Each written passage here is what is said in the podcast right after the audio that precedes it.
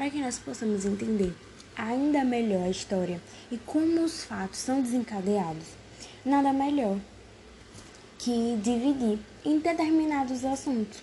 Tivemos um, um resuminho no início né, do nosso podcast e agora nós iremos abordar sobre a política externa, que foi um incidente diplomático envolvendo o Brasil e Grã-Bretanha, que surgiu a partir da política externa adotada por Dom Pedro II. Essa desavença começou a surgir principalmente quando a Inglaterra passou a pressionar o Brasil contra o tráfico negreiro e também quando precisou começar a pagar altos impostos após a implementação da tarifa Alves Branco em 1844.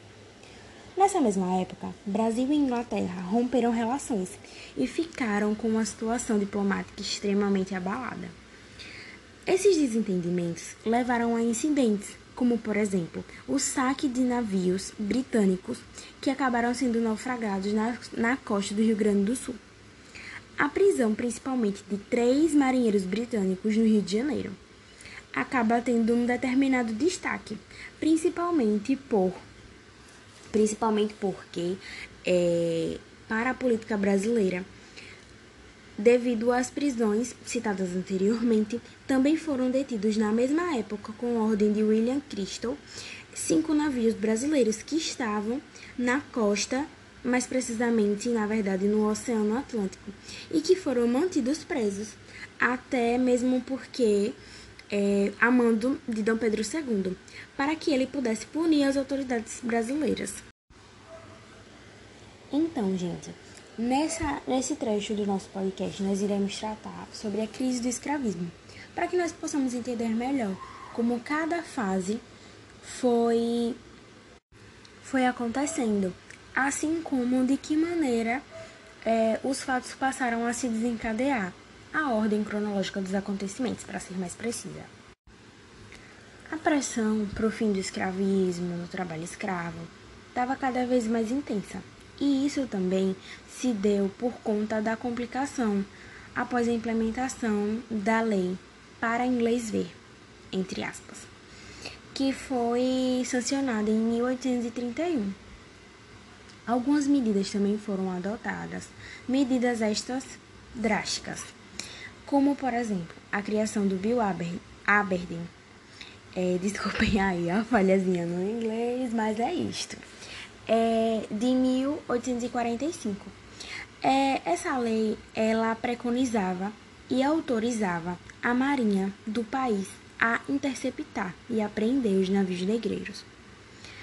Em 1850, com a sanção da Lei Eusébio de Queiroz, preconizava o seguinte: a proibição do tráfico negreiro no Brasil.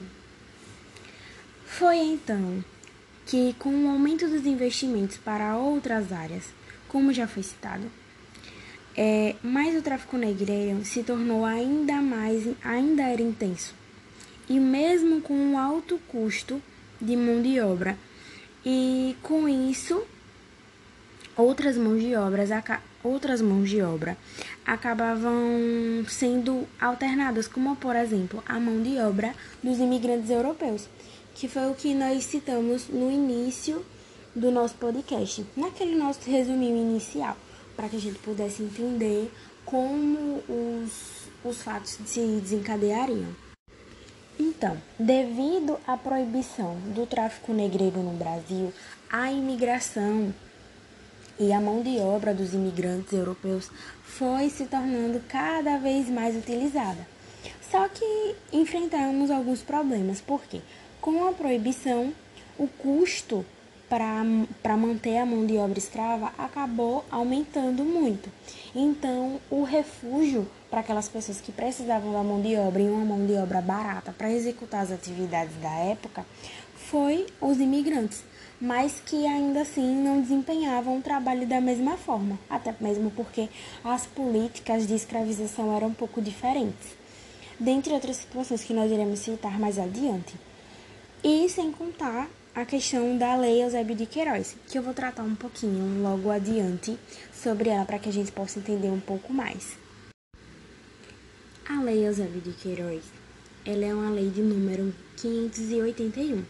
Ela foi promulgada mais precisamente no dia 4 de setembro de 1850. Ela preconizava a proibição do tráfico negreiro. Ela foi elaborada através do ministro da Justiça da época, Eusébio de Queiroz, que inclusive leva o seu nome. É, foi uma das três primeiras que aboliram gradualmente a escravidão no Brasil, justamente pelo seu principal objetivo, que era proibir o tráfico negreiro. Com medo das represárias que poderiam vir através do Bill Aberdeen, que nós citamos anteriormente, o ministro da Justiça apresentou um projeto de lei para que preconizasse a extinção, a extinção do tráfico negreiro. E aí, muitos fazendeiros brasileiros, mais especificamente do Nordeste, tinham hipotecado suas terras e que, inclusive, a suas dívidas com os traficantes de escravos.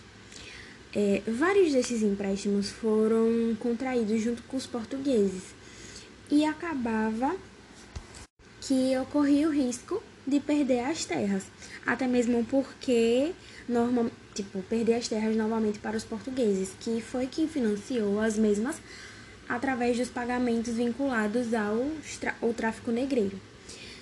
E aí Eusébio de Queiroz, ele ainda argumentava que, com a entrada dos negros escravizados, poderia haver um desequilíbrio entre pessoas livres e escravas, e isso poderia acarretar ainda mais em um episódio de revolta, liderado pelos negros, com a independência do Haiti ou até mesmo através da revolta dos malês. Uma das principais consequências da lei foi a reação das elites brasileiras contra o governo imperial, que, duas semanas depois, mais precisamente no dia 18 de setembro de 1850, o Senado aprovou a Lei de Terras, que garantia a propriedade a quem tivesse um título registrado em cartório, ou seja, para aqueles que pudessem comprá-las. E assim, os fazendeiros podiam perder um bem imóvel, ou seja, as pessoas escravizadas, mas tinham garantido os bens imóveis, que no caso seriam as terras. Igualmente, o preço do escravo subiu e isso acabou é, aumentando o, o tráfico né, interno. O tráfico daqueles, daqueles negros que já estavam escravizados e não dos que vinham de fora, digamos assim, para ser mais didático. A tarifa Alves Branco foi uma medida que incentivou a indústria brasileira durante o período do Império, que é o período que nós estamos tratando.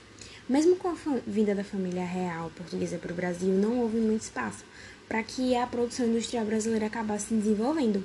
E com isso, a mudança de foco da administração do Império Marítimo português não favoreceu a liberdade das terras brasileiras, que foi firmado um acordo com a Inglaterra para que garantisse que, que o país tivesse um certo privilégio na venda das mercadorias. E aí é, o Brasil se tornou um grande consumidor e extremamente dependente da, dos ingleses. E aí é que acaba é, partindo para aquela nossa reflexão de que como o Brasil rompeu a, as relações diplomáticas com a Inglaterra acabou afetando diretamente a economia, principalmente por conta da tarifa vis branco. Por isso citamos ela anteriormente.